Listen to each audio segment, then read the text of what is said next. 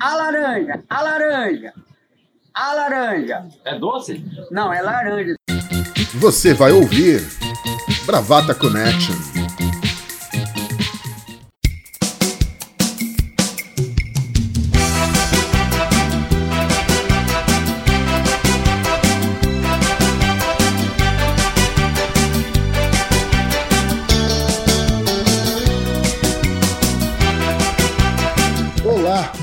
Boa tarde, boa noite. Esse é o Bravata Connection. Eu sou Maurício Gaia e tenho aqui as nobres presenças de Laura. Como é que você tá? Eu tô bem, obrigada. Bom dia, boa tarde, boa noite para os nossos colegas de trabalho, para os nossos amigos, ouvintes e todas as laranjas. Exatamente. Diretamente de Manaus, Bia, como é que são as coisas aí? As coisas aqui estão caminhando, coronavírus ainda dando ar de sua graça, porém a situação está um pouco menos grave. Menos grave, não é que esteja melhor, mas está tudo bem. Muito bem, ótimo. Folgo em saber. Doutor Juca, Savá? Como é que vai, Maurício Gaia?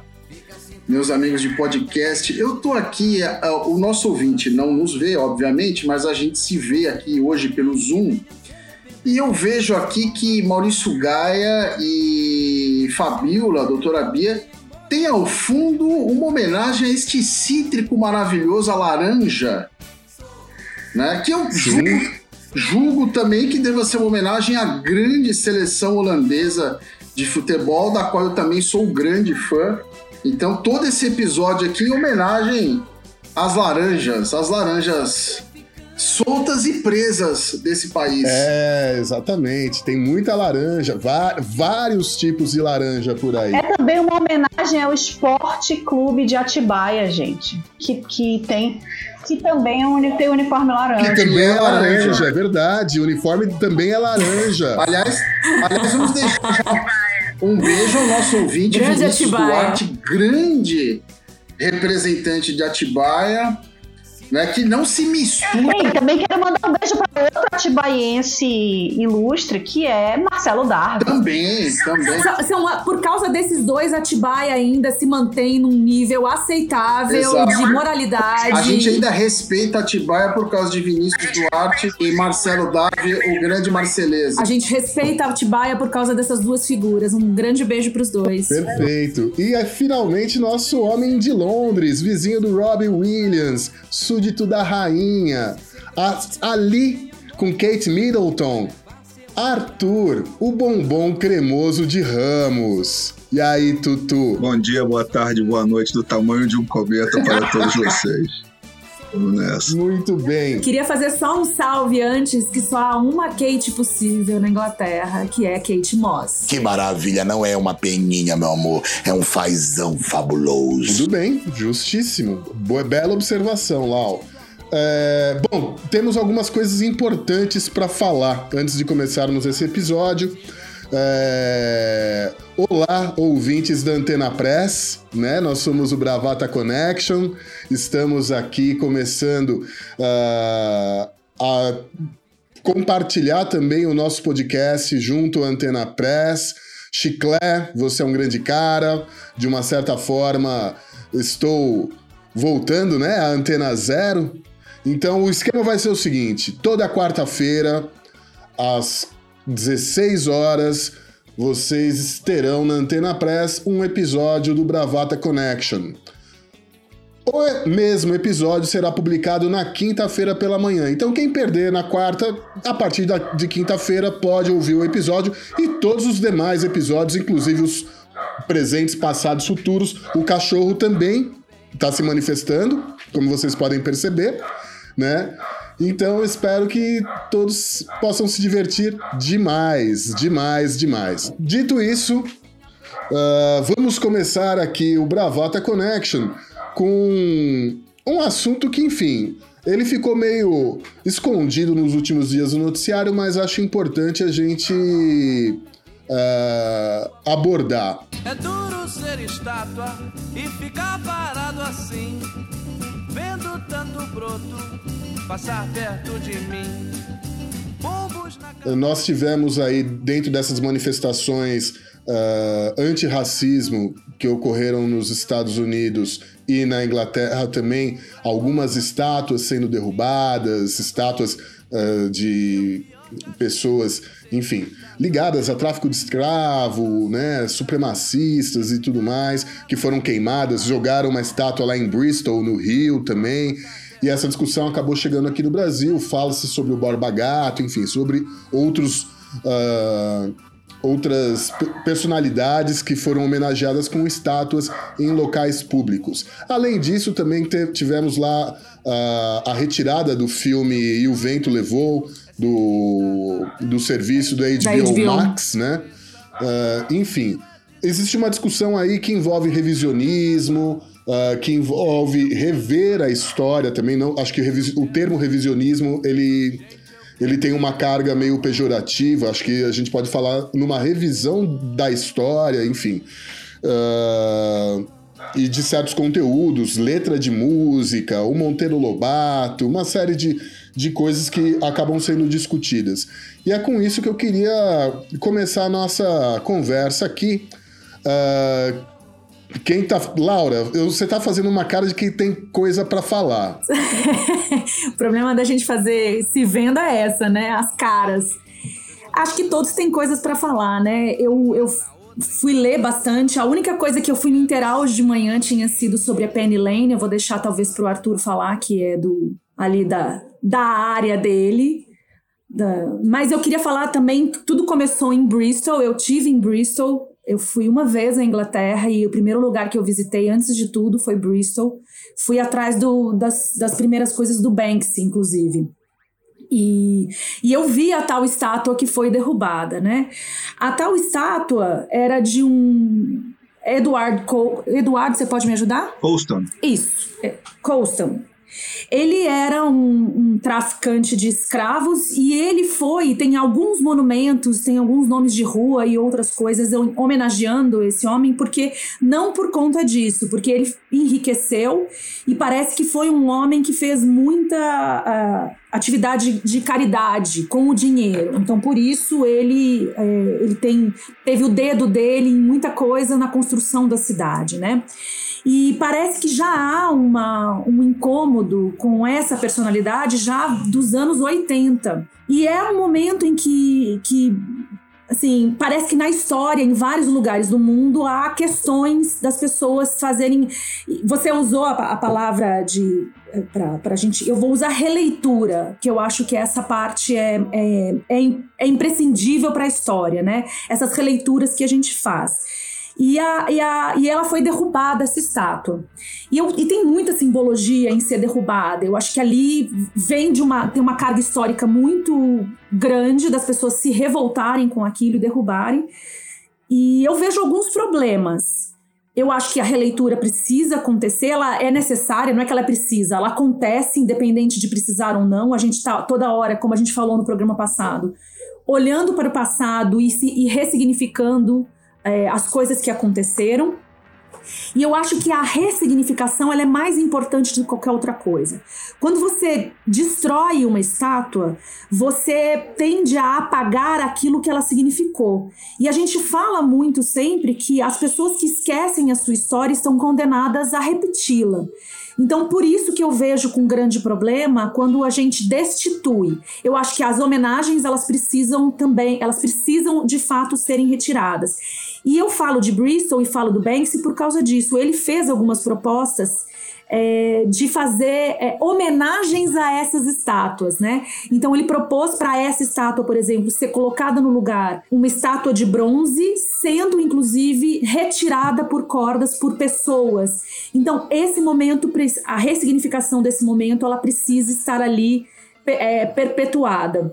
Você falou nessas releituras, e por isso eu vejo. A gente precisa ter muito cuidado para fazer isso, porque a gente condena essas estátuas e retira essas estátuas, mas a gente tem um outro lado também. A gente tem aí é, o Bolsonaro, para não deixar a gente mentir, querendo fazer releitura da história. Querendo de novo colocar os militares ali em posição é, privilegiada e, e né, fazendo homenagens. Acabou de falar do Médici, não sei se foi essa semana ou semana passada, fez uma homenagem ao Médici. Então, ali também ressignificando esses militares, essas pessoas horrendas que a gente ainda está tentando tirar de nome de rua e tudo mais. Então tem que ser feito com muito cuidado tudo isso e, e não apagar, mas assim a gente precisa colocar na história que nós estamos fazendo releituras dessas histórias e isso precisa ser é, precisa ser é, glorificado. Joia, joia. Bia, qual que é a sua opinião a respeito? Concordo com a Laura do, do, da ressignificação, e eu acho que esse momento que a gente está presenciando, vivenciando, é uma, é uma tentativa de tomar a narrativa, uma narrativa que nunca foi dessas pessoas que, que, é, nunca, que nunca tiveram a oportunidade de, de ter essa narrativa, de participar ativamente dessa, dessa narrativa. É, sempre, por exemplo, a homenagem é, é sob o ponto de vista do, do, colonizador, é sob o ponto de vista do, do, do dominador ou do, do, governo vigente, e nunca sob o ponto de vista da população, das pessoas que, que, que foram subjugadas a, a, a, esse regime ou a, esse, ou a, essa, a essas condições de vida. Né? E o que as pessoas estão querendo é é, escrever a sua narrativa, participar da sua da, da, da, construção da sua, da sua história, da sua identidade, é, mostrar que não são pessoas que estão ali é, simplesmente à margem do que foi ensinado o tempo todo, do que nos foi ensinado o tempo todo. Né? Então eu acho que é muito. É, eu entendo o que você diz, Laura, de, de a gente é, eliminar os símbolos, eliminar as estátuas, eliminar, a gente tende a esquecer, né? É, entendo isso, e, e, e, mas também entendo a, a vontade de se destruir isso pelas pessoas que sempre estiveram à margem dessa, dessa história, né? Então eu, eu sinceramente eu não eu não eu não tenho, eu não consigo me decidir se sim derruba tudo ou não, deixa lá para a gente sempre lembrar. Eu, eu consigo perceber os dois, os dois momentos da, da é, os dois lados do, do, da, do pensamento, né, da, da intenção. É, mas eu acho que é isso, as pessoas estão conseguindo, estão querendo tomar é, para si, re, não é reescrever a história, mas escrever uma história com o seu olhar, com o seu olhar de, de dominado, de subjugado, de oprimido, né? É, é, e é uma história que a maioria das pessoas realmente não conhece. A gente não, não é ensinado. Né? Muita coisa a gente não é ensinado. A gente não sabe quem são essas pessoas, a gente não sabe é, o que que de fato é, elas fizeram, o que, o que de fato aconteceu. Eu lembro, uma vez eu, eu tive a oportunidade de, de visitar museu em Hiroshima, no Japão. E é um, um, um lugar assim carregado, né, pesado, é, com todas aquelas, é, com todas aquelas, aqueles objetos pessoais que, que, que sobreviveram a uma explosão atômica, que, que, que, que derreteram, então partes de objetos, enfim. E você vai passando pelo museu e, e, e vai lendo vai lendo a participação do Japão na, na, no Sudeste Asiático, a participação do Japão como, como avassalador no Sudeste Asiático. E eu lembro de ter saído do museu com uma sensação de. Falei, gente, eu nunca li isso em lugar nenhum, eu nunca, eu nunca aprendi isso. Será que eu estava boiando na, nas aulas de história e eu nunca, eu não, eu não lembro de ter sido ensinada disso, do, do quanto, do quão cruel né, foi o, o, o regime japonês para o Sudeste Asiático. Então, é, é, assim, né, não não, não me colocando como defensora de uma, de, uma, de, de, uma cultura ou de outra, enfim. Mas é, é isso, eu acho que a gente, às vezes, é, às vezes não, a gente, muitas vezes a gente não, não sabe nada, a gente não conhece o outro lado, a gente não não, não aprende, é deixado para lá, é, é, é, passado um pano né, na, na, na, na, educação e as pessoas simplesmente engolem o, apenas um lado, o lado da narrativa do, do, do colonizador, do, é, do dominador, enfim. Então eu, eu entendo perfeitamente a, a, a angústia, a raiva das pessoas que querem destruir objetos, querem destruir as estátuas, querem é, renomear lugares, é, porque é hora de, de, de escrever a narrativa com, sob, outro, sob, sob outros, outra perspectiva, né? Joia. O nosso súdito da rainha, Arthur. Eu vou pegar os ganchos da Lau e do, da Bia. Ambas têm um, detalhe importante que elas, que elas abordaram. Não é só o fato da ótica do colonizador que pesa muito nesse momento. E aí eu falo também como, como preto, como filho de africano, inclusive. É também o fato da naturalização das coisas e de empurrar as coisas por debaixo do tapete. Que a, a pessoa preta é parte da família até o momento que ela não cumpre ordens e aí tudo volta ao normal. Então, acho que isso pega muito, eu vou voltar a esse ponto. Aí, pegando o gancho da lá do Colston, o que o pessoal fala muito aqui é o seguinte: isso, três anos vivendo em Londres, sendo preto, já dá para dizer. Em Londres, você raramente vai ver, como você vê no Brasil, é, aquele racismo te discriminando face a face no meio da rua, durante o dia. Entendeu? Isso já está naturalizado. Mas você vê, obviamente, o racismo em outras partes. Você vê à noite, de repente, com um policial. Isso você vê. O caso do Colston e também o caso do Robert Milligan, que foi uma estátua retirada em Canary Wharf, que é um bairro centro financeiro de Londres, que tem um museu que é o Docklands, e foi retirada. E o caso do Penny Lane, que é o Albert Penny, que era o, o mercador de escravos. E aí você vê como muitas vezes a gente não sabe, eu tenho um imã de Penny Lane na geladeira porque a lembrança que eu tenho de Penny Lane é a música dos Beatles. Não faz parte do meu, não fazia parte do meu conhecimento saber que o Albert Penny era um racista. E aí, aqui na Inglaterra, isso foi muito sensível e essa pancada do Black Lives Matter veio muito forte por causa do seguinte: em 2018, eu já estava aqui, teve um. Repete, repete, repete o Black Lives Matter. Para não prejudicar aqueles que não prestaram atenção ao lance, vamos mostrá-lo novamente com a magia do replay imediato. Black Lives Matter. Gostei, repete, repete. Black Lives Matter. Em 2018 teve um negócio aqui chamado The Windrush Scandal, que é o seguinte: Windrush, Empire Windrush, era o navio que trouxe a galera da, do West Indies, do Caribe, para cá depois da guerra, para reconstruir a Grã-Bretanha. E muitos dessa galera lutaram na guerra, lutaram na Índia, muitos bengales, muitos indianos, porque o Commonwealth era muito forte na Segunda Guerra, ganharam do Japão no Sudeste Asiático. E essa galera da, da Generation Windrush, essa galera em 2018 teve uma galera que saiu da, da Grã-Bretanha de férias para ver parentes no Caribe, quando voltou foi expulso da Grã-Bretanha. Eles tinham direito, a, eles já eram britânicos, eles tinham nascido aqui, mas estavam dizendo que eles não eram cidadãos com direito a estar no país. E isso deu um, um rebuliço é, monstruoso. Isso é só um pequeno exemplo do, do grande mote que eles têm aqui, que é o Reino Unido não é inocente. Porque o Reino Unido fez caridade como a Lau falou com Colston, com o dinheiro dos outros. É, tem muito essa cultura de você empurrar para debaixo do tapete e os caras não querem, eles não querem mais isso. Né? Nós não queremos mais isso.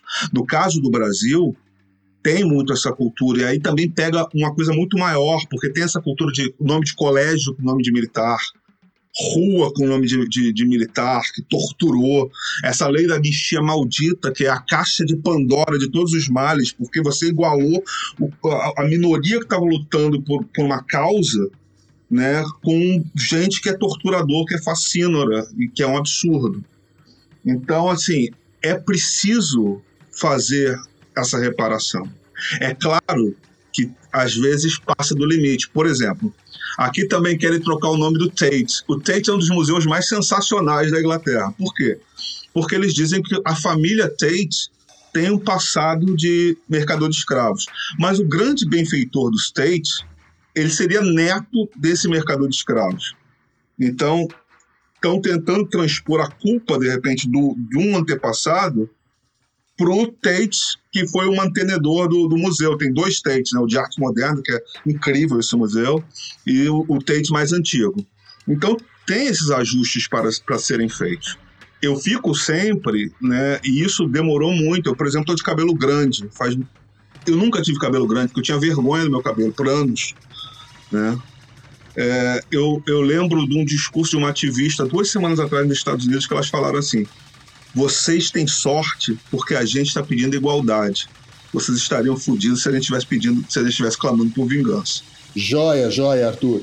Agora, o homem polêmica, Doutor Juca. Eu, o homem polêmica? É. Não, eu tô, eu tô ouvindo. Gostei de ficar por último hoje, porque ouvi e aprendi bastante é, com todos. E acho que meio que a gente concorda. Eu tenho algumas questões é, laterais, marginais nessa discussão, que, embora não sejam, não sejam principais, eu, eu fico um pouco preocupado porque eu vi essa discussão nas redes durante a semana passada e, ao contrário do que a gente está fazendo aqui, né, não estou dizendo que a gente é dono da verdade nem dono é, das, dos bons modos para se debater questões como essa. Mas o que a gente enxerga também quando esse tipo de, de assunto vem à tona é uma. Parece uma perpetuação, né, um desejo de perpetuar aquele momento de catarse que foi, por exemplo, quando a estátua lá em Bristol foi, foi jogada no rio. Né? Que eu acho que ali é um momento de, de fúria, de raiva. É difícil você enquadrar um momento como aquele num, numa coisa meio racional, né? Ao que as pessoas deveriam fazer, né? Naquele momento. Eu acho muito, muito complicado você julgar esse tipo de coisa. Uh, eu tenho uma, algumas questões com essa, com essa história de, de vamos derrubar as estátuas, vamos tirar o Borba Gato, enfim, eu não, eu não sou muito eu não tenho uma opinião muito formada sobre isso, não. Não sobre a figura do Borba Gato, não sobre. Mas acho que uh, uh, essas, essas estátuas e esses monumentos, eles foram levados lá, eles foram erguidos por algum motivo, e eu acho que o principal disso é, e aqui no Brasil a deficiência sobre isso é gigantesca. Né? Eu tenho certeza que se você chegar ali em Santo Amaro e perguntar para as pessoas quem é Borba Gato, o que fez Borba Gato, eu vou chutar que seis, sete pessoas de cada dez não vai saber. aqui no Brasil a gente não tem a gente tem um contato com a nossa história, com a nossa própria história muito, muito precário. É, a Bia citou aí que foi é, lá em Hiroshima, a Laura em Bristol. Uh, uh, uh, eu tive uns dois anos na, na, na Alemanha. É, Para nós brasileiros, chega a ser bizarro como eles é, falam do nazismo é, de uma maneira é, didática, crua, uma fartura de documentos é, impressionantes, é, sem qualquer condescendência, sem qualquer autocondescendência. A gente está muito, muito, muito longe disso no Brasil. Né? Eu, com certeza, vim aprender é, sobre as consequências nefastas da escravidão na sociedade brasileira hoje, já depois de adulto, que você lê mais, que você tem mais contato com, com outros autores. Mas eu, eu, eu, eu toquei no início da minha fala nesse, nesse, nesse tema, que é como essas discussões elas, elas uh, uh, são muito apaixonadas e pouco reflexivas. E eu acho que isso, isso ofusca demais é, é, é, esse objetivo. Eu acho que a gente, a gente perde um pouco essa percepção, mas a história ela é contínua. A, a gente não parou aqui e a história aconteceu e vai acontecer. Não, a história está acontecendo. Eu acho absolutamente legítimo, como a Bia falou, das pessoas que sempre foram excluídas da narrativa oficial. É, nós somos um, um, um país uh, uh, uh, de muita gente de origem ibérica, portuguesa e de índios e de negros, de africanos. Então, isso, por exemplo, quando a gente foi à escola, isso não existia. Essa discussão não existia, ou existia de uma maneira absolutamente marginal. Mas quando a gente traz isso, por exemplo, para as redes sociais, há um outro movimento também que me preocupa muito, uh, que é aquela coisa do argumento de você uh, não conseguir ouvir uh, qualquer tipo de ponderação, qualquer tipo de reflexão, que é aquilo que eu falei no começo. Parece que é uma, uma, uma um desejo de perpetuar a, a, a cartaz, né? Então isso fica é, me, me, incomoda muito. Então, por exemplo, O Laurentino Gomes, a gente até citou ele alguns programas atrás aqui. Ele escreveu um livro sobre a escravidão brasileira, sobre a história da escravidão brasileira. Uma pesquisa brutal. Ele é um, um, um grande pesquisador, um grande, um grande jornalista. E ele. Só que ele não é historiador, então ele, ele, ele fez algumas ponderações sobre essa história das estátuas. E aí, uh, porque ele não era a favor de derrubar as estátuas, então ele foi taxado de racista. Uh, ele foi. Disseram, ah, é, escreveu um livro sobre a escravidão e não aprendeu nada. E eu, eu, eu, eu conferi uma história muito engraçada nas redes que teve gente falando. Ah, mas o, o Laurentino Gomes não é historiador. Então ele também não tem muita autoridade para falar sobre isso né? E aí na semana seguinte saiu uma matéria bem interessante na época sobre esse assunto, na época da, da, do final de semana passado, com o Murilo Cleto, que é um historiador, né, branco, é... e o Ale dos Santos, que é um escritor negro, ativista, militante, uma figura super interessante também. Os dois são figuras muito constantes nos debates das redes. E o Murilo ponderando um monte de coisa mais na linha do, do, do Laurentino e o Alê dizendo que não, que tem que derrubar as estátuas mesmo, etc. São símbolos. E aí depois se você vai nas redes e aí as pessoas estão falando: ah, mas o Murilo Cleto é branco. Então, ou seja, já não basta ele ser historiador, ele é branco. Então, é, é, eu acho que esse tipo de reação também me incomoda muito, né? A coisa do ad hominem, se o fulano não está 100% alinhado com a minha opinião, é, eu não tenho como conversar com ele. Né? Esse movimento também eu acho que é muito forte nesses momentos de muita. De, desses assuntos uh, uh, muito polêmicos, eles suscitam demais esse tipo de engajamento, que é um engajamento é, é, excludente. Né? As pessoas param de conversar, as pessoas param de refletir. Né? E vira uma coisa de cheerleader, vira uma coisa de time, de torcida. Ou você está na torcida do meu time ou você está contra mim essa coisa das pessoas utilizarem o lugar de fala como uma ferramenta de censura e silenciamento é tanto quanto complicada, né? Uh, eu queria só fazer algumas observações especificamente, né, com esse lance das estátuas. Quando a gente decide, quando uma sociedade, quando alguém decide fazer uma estátua de uma pessoa, né, uh, essa sociedade ela está decidindo qual história que ela está, está sendo perpetuada, qual história que será contada pelas gerações futuras. Eu lembro, uma vez eu fui para uma cidade na, na França chamada Saint-Malo, é uma cidade litorânea, e lembra um pouco Ilha Bela, né? Você vai nos, no, no, no, nos bares, nos restaurantes, tem. É, tem âncora, tem o, o, o, timão, tem foto de navio, todo mundo é navegador, tal e coisa. E tem um lugar ali que tem várias estátuas de gente que eu aprendi nos livros de história aqui no Brasil que eram piratas e corsários. Gente que veio, Villegagnon, veio parar aqui no Rio de Janeiro, saquear, levar tudo que, que pudesse encontrar pelo caminho. E tem uma estátua desses caras lá. Uma não, várias estátuas desses caras lá.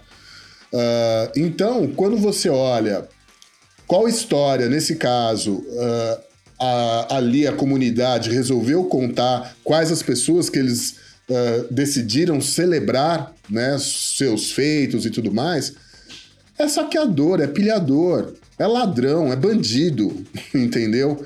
Quando uh, a gente pega e coloca uma estátua uh, do Borba Gato, a gente está celebrando a vida e a obra de um genocida, de um saqueador, de um bandido. Então, é essa história que a gente quer contar. Então, eu acho muito válido que a gente possa rever, sim, se são essas pessoas que a gente quer continuar uh, celebrando, seus feitos, uh, suas, suas histórias. Ah, mas a história, né? A gente está apagando a história? Não, a gente não está apagando a história. A história ela continua. Os feitos do Borba Gato estão lá, estão no, nos livros de história. A gente vê na rua, no, no, no farol, pedindo trocado. São os, os feitos do, do Borba Gato acabaram levando para isso, entendeu? Só acho que a gente não precisa ficar celebrando esses caras, não. Acho que a gente tem que derrubar a estátua mesmo. A real é essa. Para só dar um, um, fechamento com relação a isso, isso vale também para alguns, alguns casos que, assim, a gente precisa pelo menos tentar contextualizar com o próprio Monteiro Lobato. Monteiro Lobato, ele é um escritor genial, né, com obras geniais, mas que tem algumas passagens um tanto quanto, quanto complicadas em alguns textos e em sua vida, né? Eu acho que a gente não pode pegar e falar, ah, vamos queimar os livros do Monteiro Lobato. Não.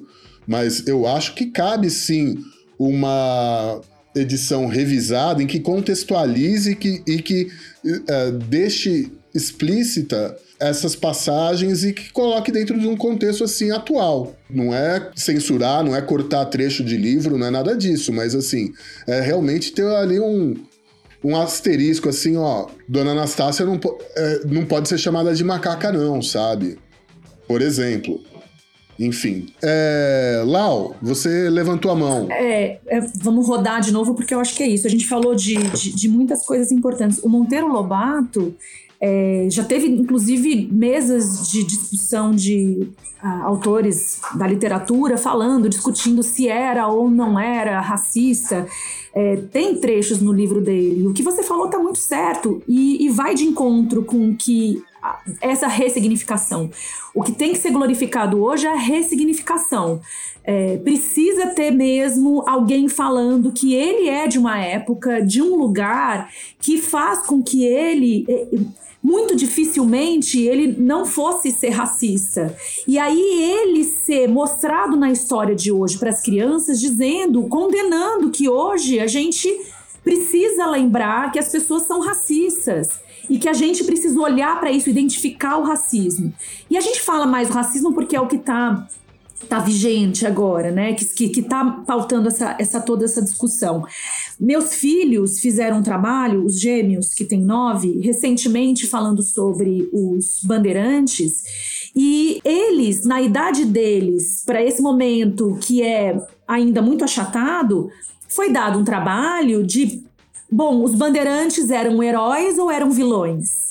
Então, nessa idade já está sendo ensinado. Você não ensina primeiro que eles eram heróis para depois no futuro dizer que é, toda a carga negativa que teve.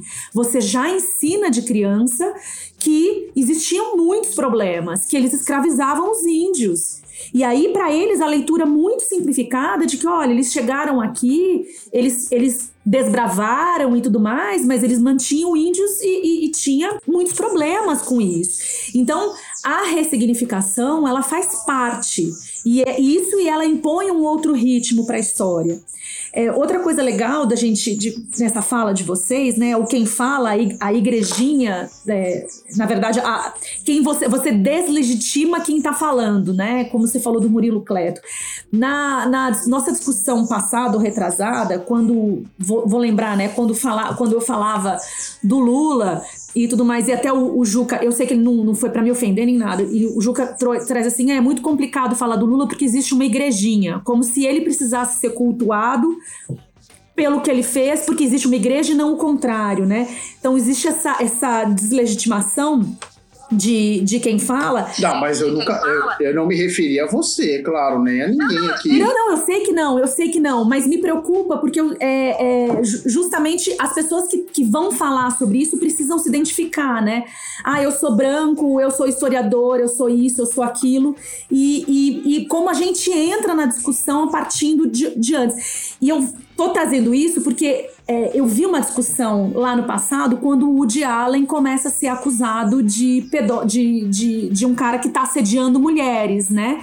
E aí alguém, acho que até você, Juca, vai e defende a obra do Woody Allen, dizendo, cara, o que, que a gente vai fazer? Vai tirar o Woody Allen do mapa? Porque ele é um cara que, que assediou mulheres e tudo mais, e aí alguém vem e fala para você, não sei se foi você na, na, na, rede, e alguém fala, ah, é, você é o homem branco defendendo. Eu não lembro, eu, uma vez eu tive uma discussão com uma pessoa... Por... Capaz de ter sido, porque Fernando Júnior já foi cancelado várias vezes por ser um homem branco, colonizador, hétero, etc. É o cancelamento das redes, né? É o cancelamento das redes, que, que a gente não consegue aprofundar essa discussão. É muito imediato, é muito imediato o cancelamento cancelamento ele se perpetua nas redes. É, é aquilo, é a diferença que você fala, né? Da derrubada da estátua, que é, uma, é um sentimento daquela cidade que vem desde os anos 80, é uma discussão que tá lá, e aí eclode o movimento, eles derrubam a estátua né? É, é, eu acho essencial que as estátuas fiquem. E aí, a, o significado da estátua, quer dizer, ele não é o herói para aquele lugar, mas ele foi, assim, olha, esse cara foi considerado herói, mas olha o que ele fez. E aí existiu o dualismo. A, a, nós, somos, nós somos pessoas com grandes feitos, mas também com coisas pesadas na nossa história, né? E, a gente, e isso precisa ser colocado. Eu acho que essa tá na discussão, né? Tanto da igrejinha do Lula, quanto na Woody Allen, quanto todas as questões sobre racismo. É, a, nós temos um passado, e aí até trazer Hannah Arendt para discussão, para dizer assim, quem é o soldado que cumpre ordem? Ele tem condições de entender que aquilo ali é, que quando todo mundo marcha naquela direção, ele tem condições de entender que ele está marchando na direção errada. Talvez naquele momento não, talvez naquele momento sim, mas hoje nós temos condições de olhar para a história e entender que esse passado ele é problemático. A gente apaga o passado? Não, porque esse passado nos trouxe até aqui. Inclusive nos trouxe essa reflexão de hoje. E para essa reflexão de hoje estar sustentada, ela precisa estar ali no passado também. Olha, a gente glorificou, mas a gente não pode glorificar. Portanto, essa saída que o Banksy traz das tintas, da, de outras estátuas no lugar e botar aquele cara lá e dizendo esse cara contribuiu para a cidade, mas esse cara contribuiu com dinheiro sujo porque foi explorado, porque foi explorador e precisa estar tá ali, porque aquela cidade se ergueu com aquele dinheiro né? Não, isso não, não pode ser apagado, porque senão fica um buraco, você não consegue explicar. Então ele tem que estar tá ali, mas ele tem que estar tá ali contextualizado. Por isso que a ressignificação é importante e a ressignificação precisa ser um marco. Antes, é, é antes de passar para o Arthur, eu queria só uh, também colocar um caso que uh, voltou aí à tona né, no, na, nos últimos dias. É um caso do ano passado. Existiu um, uma polêmica envolvendo Fernando Pessoa.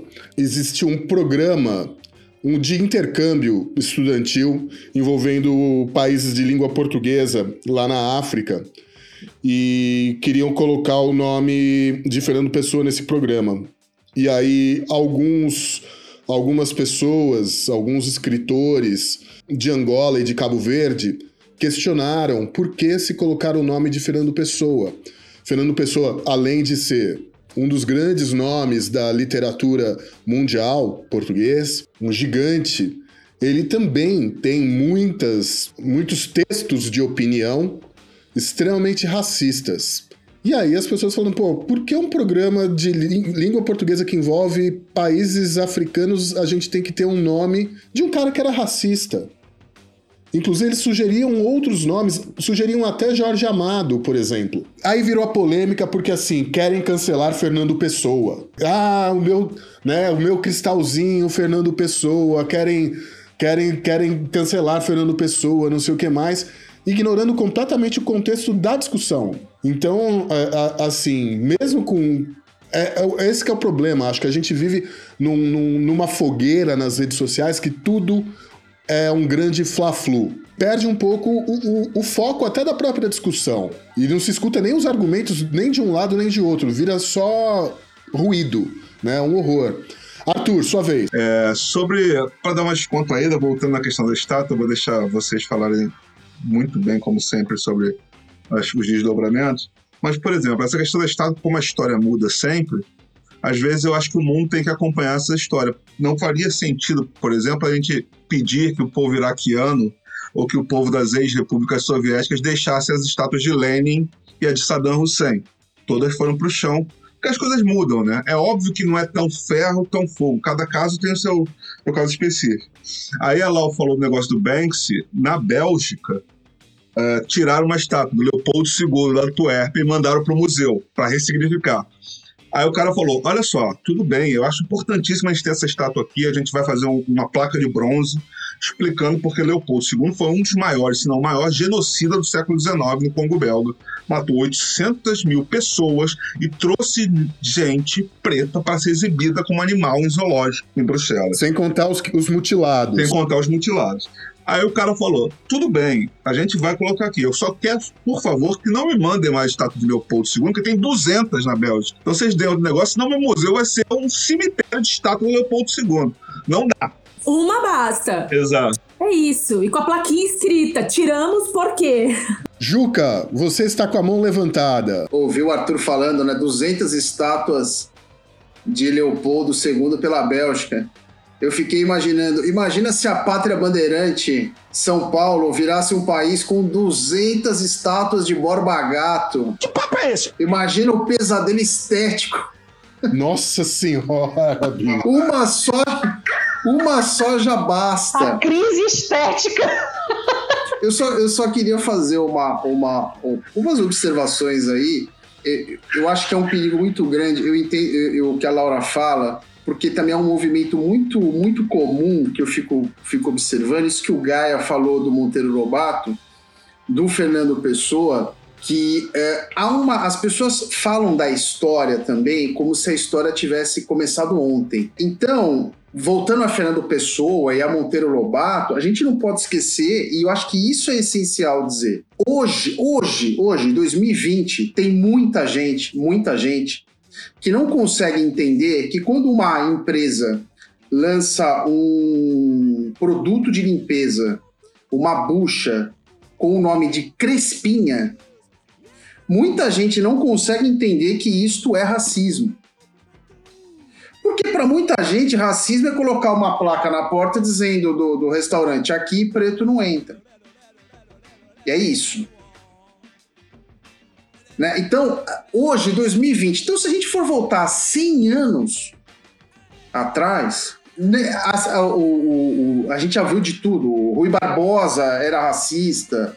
É, o Monteiro Lobato não só era, como vários trechos dos livros dele dizem isso claramente. Mas a, a, a maneira como a sociedade se organizava não enxergava isso como uma, uma, uma um comportamento social absurdo uma aberração, como a gente enxerga hoje, e hoje ainda a gente tem que lutar contra isso. Então eu acho muito complicado a gente, a gente tentar é, fazer esses, esses cancelamentos, essas coisas, essa redução de um personagem histórico que é complexo com os olhos de hoje. O que a gente tem que, o que a gente tem que pegar esses personagens de ontem é para servir de exemplo e de forma didática, pedagógica, para que a gente não repita isso. Mas você não pode. Eu, quando, por exemplo, reduzem, é, eu brinquei aqui antes da gravação do Churchill, é, o Hélio Gaspar escreveu domingo na Folha. As pessoas dizem que Churchill era racista. Era. Era. Não tinha como ser diferente, né? né? Ele é fruto da história. Mas é, foi, foi o Churchill que um dos, um dos caras que nos livrou do nazismo. É que nem quando falam do Stalin. Eu até brinquei outro dia com o Felipe Neto defendendo o Stalin no, no Twitter. Porque isso, o, o Stalin matou se você chegar num armênio, ele vai falar: o Stalin é um genocida. Essa é a verdade. Agora, Stalin foi o cara essencial para a gente vencer o nazismo. Então, assim, a história é muito complexa. As pessoas são complexas. Eu falava no, no Dia das Estátuas, ah, as várias e várias homenagens a Getúlio Vargas no Brasil. Para a gente fugir um pouco, vamos sair um pouco da história do racismo, vai. Getúlio Vargas foi. Foi tudo, né? Foi, foi de tudo. Ele foi um ditador, mas ele foi um homem que modernizou o Brasil também, entendeu? Se você ler a biografia a dele. A história dele é atrelada à CLT, aos direitos trabalhistas. Exatamente. Então, veja, como é que você reduz uma figura do Getúlio Vargas ao, por exemplo, a, a, direita brasileira, os liberais brasileiros querem reduzir a figura de Getúlio Vargas a um ditador. Não dá. E não é dizer que ele não deu um golpe de Estado. A questão não é essa, ou que ele foi um ditador. Ele foi. Por exemplo, um dos meus heróis políticos no Brasil, Carlos Marighella, foi perseguido pela ditadura Vargas, por exemplo. Agora, eu não posso, por isso, reduzir Getúlio Vargas a um mero ditador. Ele não foi um mero ditador.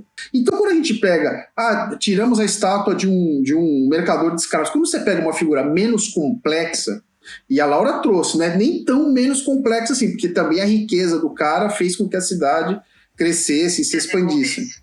Né?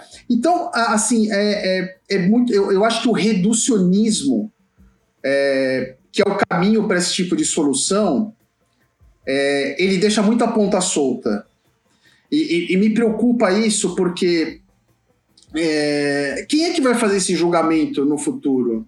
É, quem vai julgar quem deve ser homenageado ou não? Né? Eu acho isso muito, muito preocupante. Né? Amanhã o, o Partido Novo assume é, e fala: não, é, a gente tem que apagar Getúlio Vargas da história do nosso país. É, vou, vou dar outro exemplo: Thomas Jefferson, por exemplo.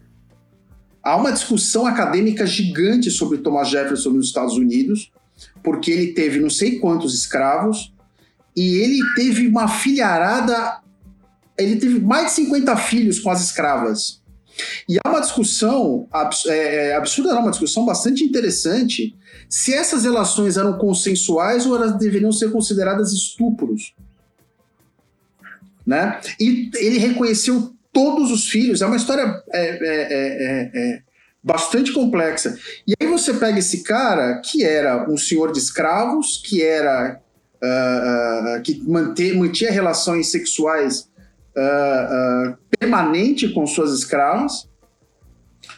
Só que esse cara escreveu os capítulos do que hoje a gente está defendendo aí, né? Que é Estado de Direito, que é democracia, que é democracia representativa, contra a tirania. Então, assim, é, a minha questão com tudo isso é a gente não a gente tem que tomar muito cuidado para a gente não não reduzir a história primeiro só ao nosso ponto de vista atual. Gente, vamos encerrar aqui esse é, esse assunto porque já falamos bastante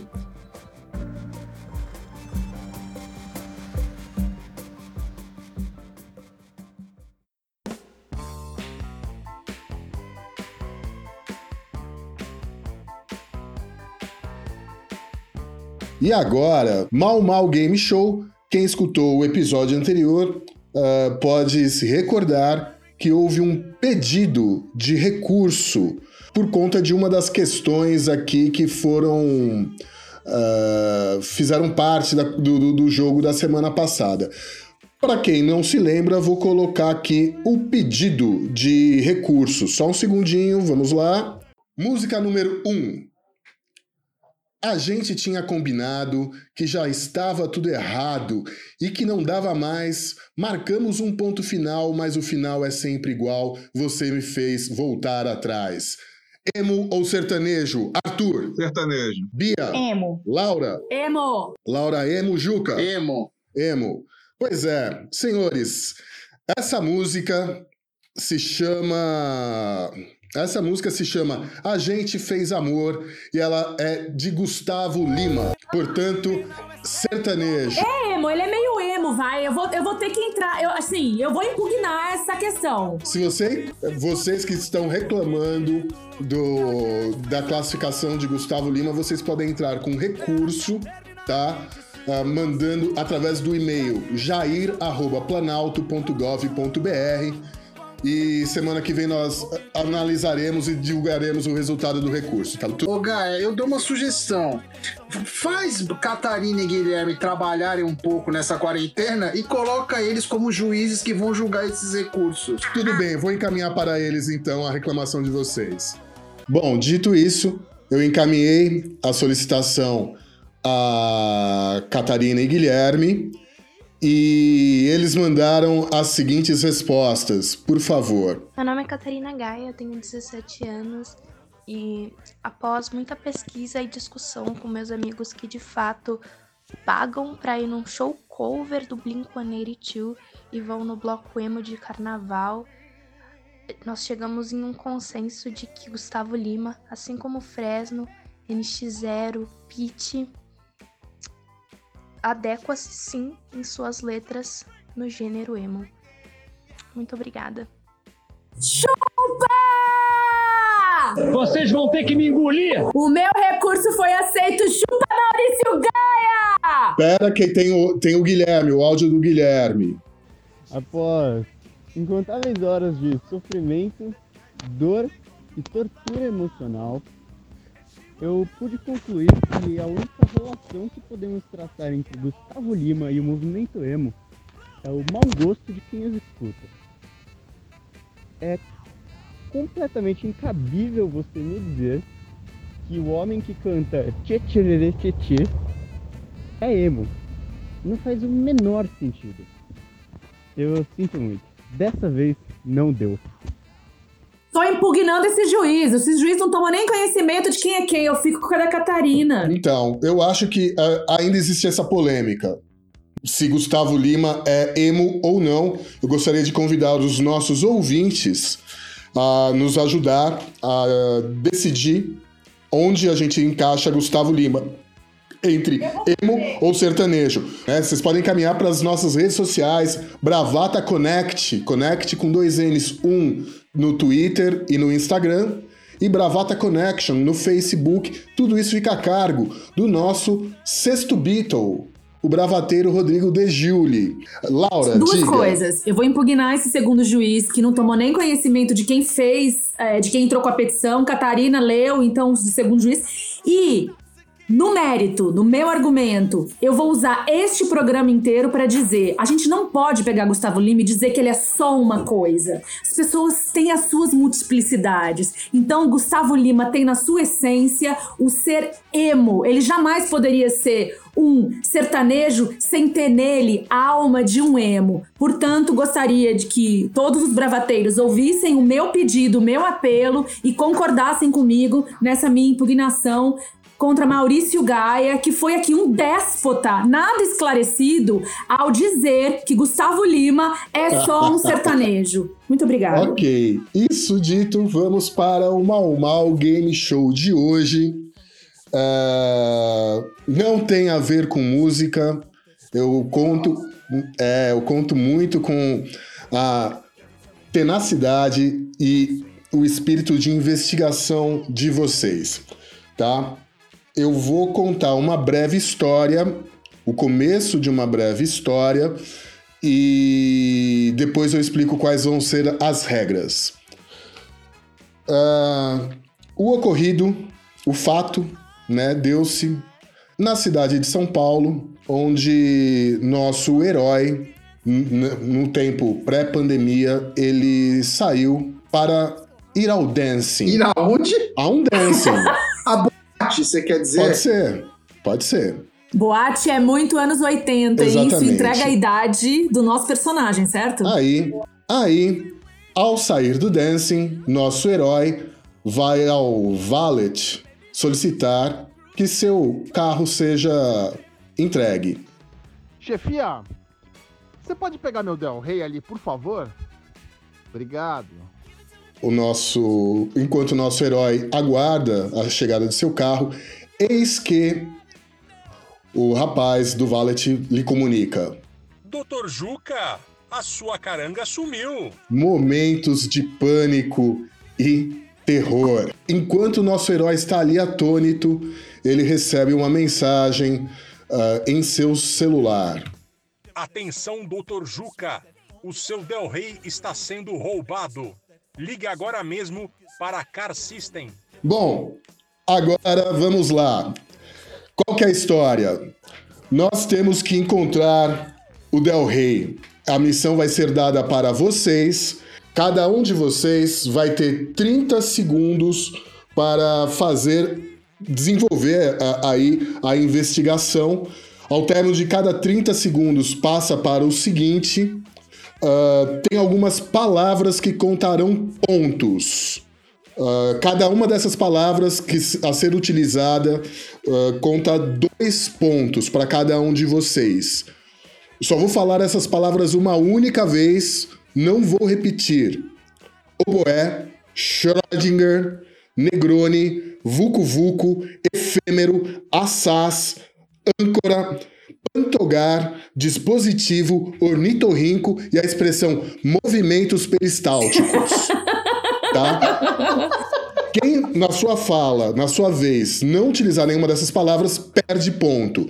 Quem usar uma dessas palavras repetidas eh, mais de uma vez, ou algum amiguinho falou a palavra e você repetiu essa palavra, também perde ponto. Cada vez que falar, ganha dois. Cada vez que eh, esquecer, perde um ponto. Cada vez que usar uma palavra repetida, perde um ponto. 30 segundos para cada um, temos 4 minutos para terminar essa história. Eventualmente posso fazer interrupções no meio do caminho, tá bom? Uh, a ordem de participação, ordem alfabética.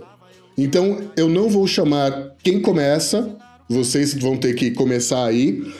E também quem atrapalhar a vez do amiguinho ou esquecer que é sua vez também perde ponto.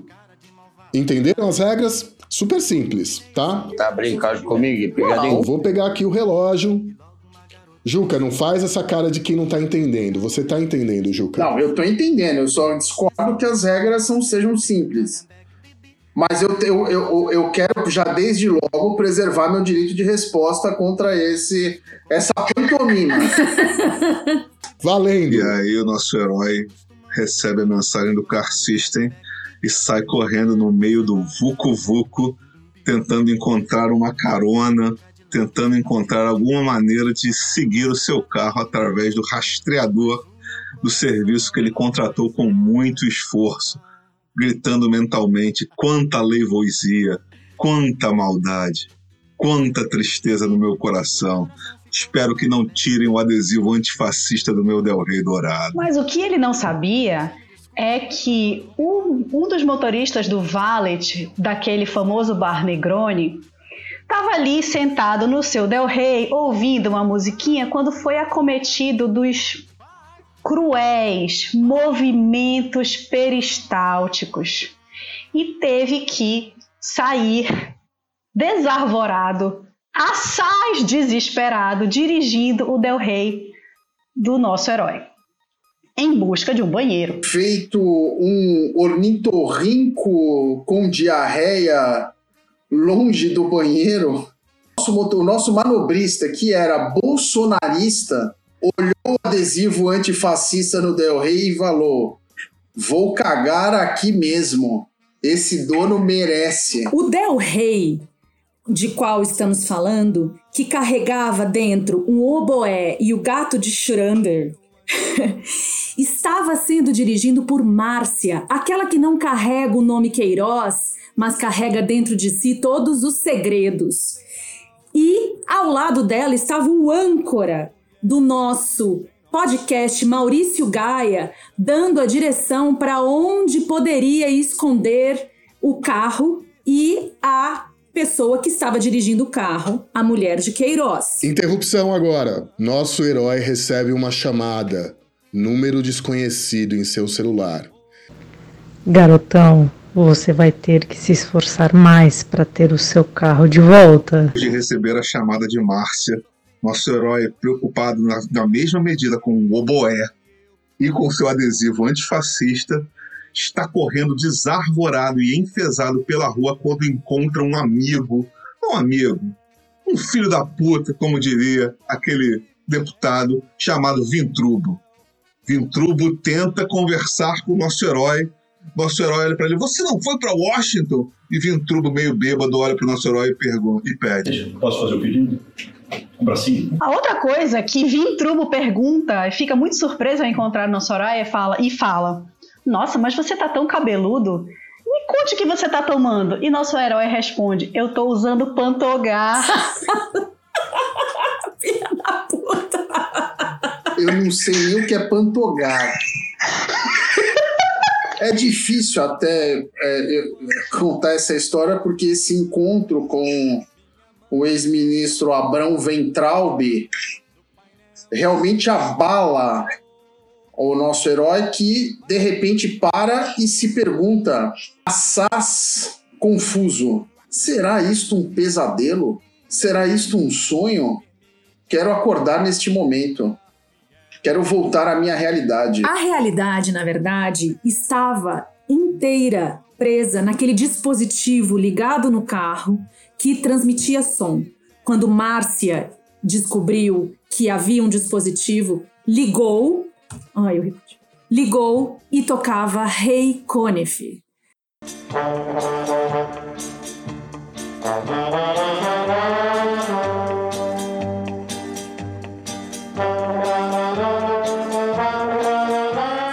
Do Del Rey, que sempre se gabou de ouvir as coisas mais interessantes e disruptivas na- no rock contemporâneo, ouvia Rei Conif. Muito bem, muito bem. Ah, nós estouramos um pouquinho o tempo, mas acho que a gente conseguiu construir uma bela narrativa a respeito. Ah. Bia, você fez oito pontos. Gente, sinceramente. Exatamente, exatamente. O Arthur. Arthur, você cometeu um, um erro, hein? Você falou. usou uma, uma palavra repetida. Oboé? Oboé. Exatamente. Então, Arthur, você tem dois. Você tem três pontos, Arthur. O Juca, além de perder o Del Rey. o Juca fez quatro pontos. E a Laura. A Laura perdeu ponto também, viu? Eu mesma, eu fiz um Você- e perdi o mesmo. Exatamente. Você perdeu ponto também. É, Você terminou com cinco pontos no final. A Bia venceu o Mal Mal Game Show. Parabéns, Bia. Muito obrigada. Exatamente. Sabia que um dia esse dia ia chegar. Quero trazer, eu quero trazer informação porque o Mal Mal Game Show envolve diretamente a minha figura. Isso tá no seu contrato? Eu quero trazer o seguinte: o meu serviço de informação, esse áudio que vocês veem me falando do Del Rey, obviamente é falso. Isso é uma mentira, é uma pantomima, uma patuscada. Não fui eu, não assino esse BO, não, não, não, nunca gravei esse áudio, nunca fui gravado porque eu nunca tive Del Rey. E os meus serviços de informação tinham cantado esta bola durante a semana. Uma conexão entre o Ipiranga e a Austrália armando para mim.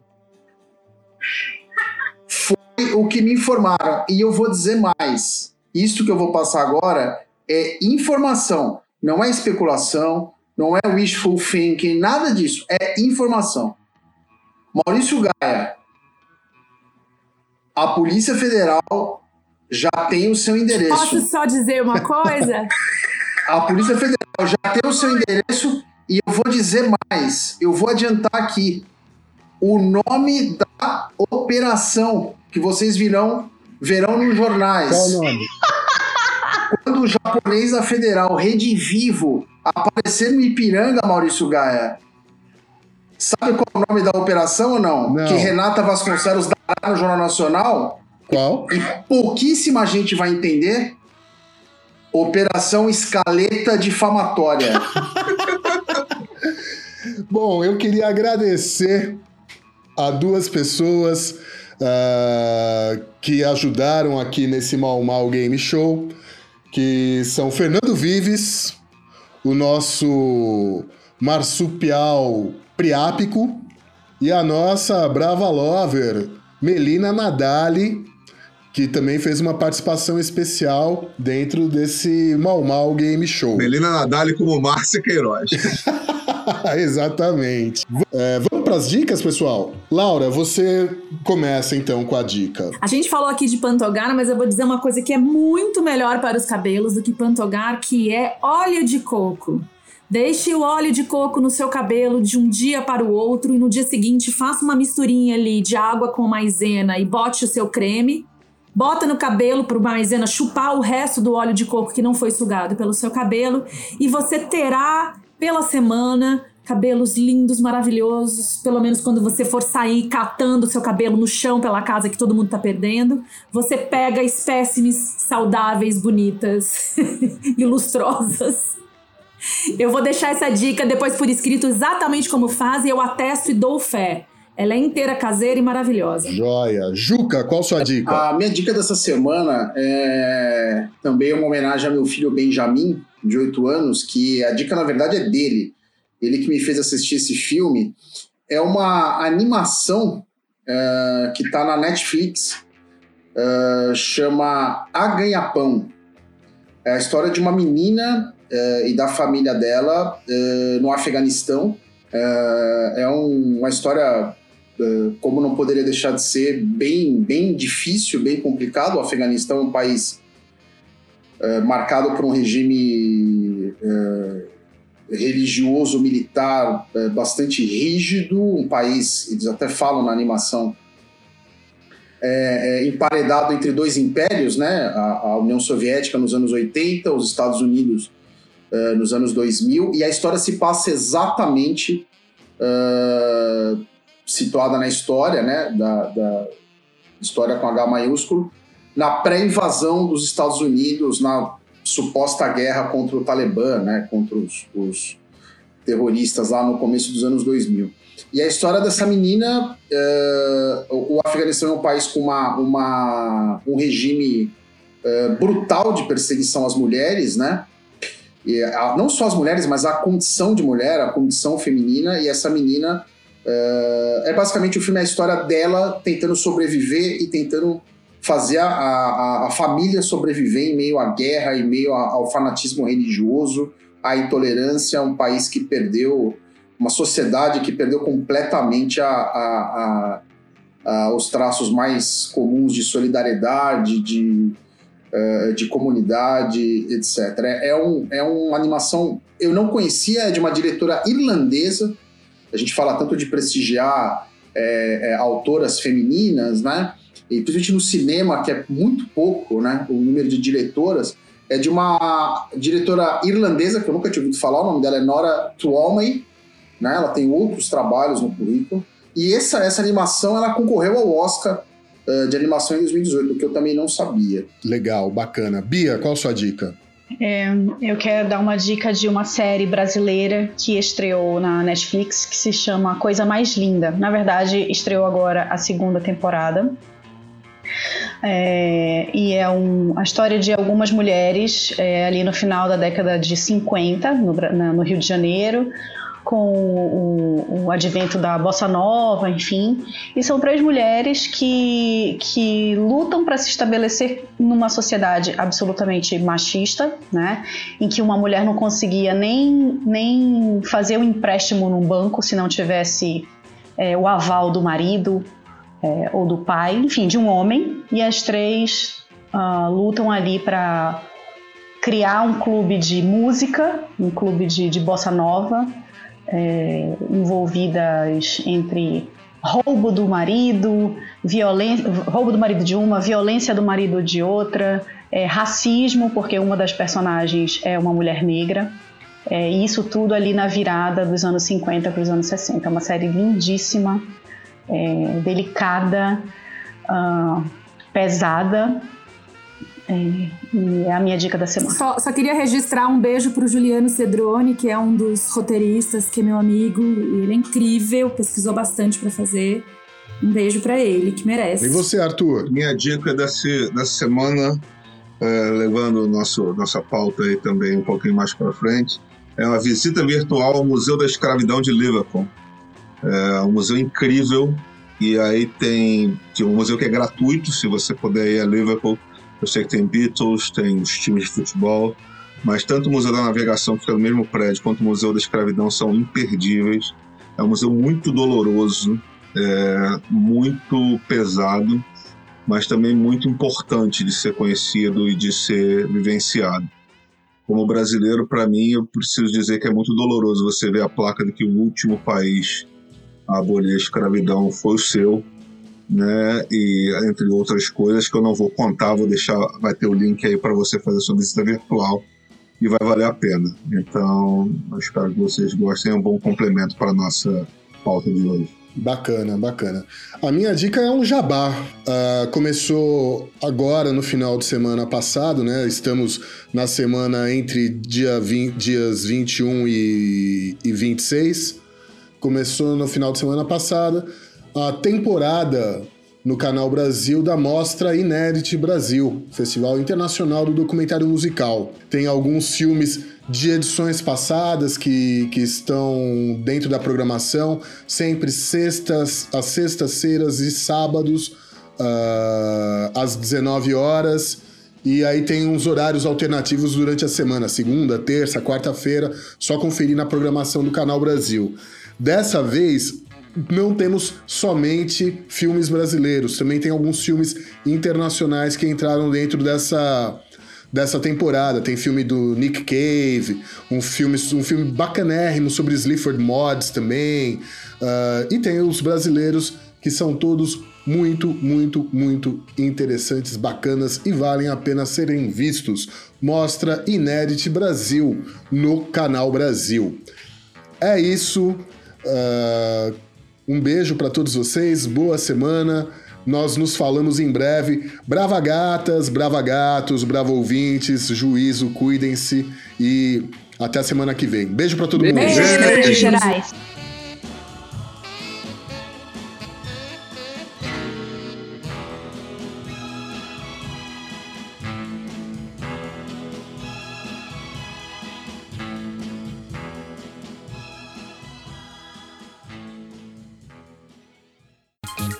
Você ouviu Bravata Connection.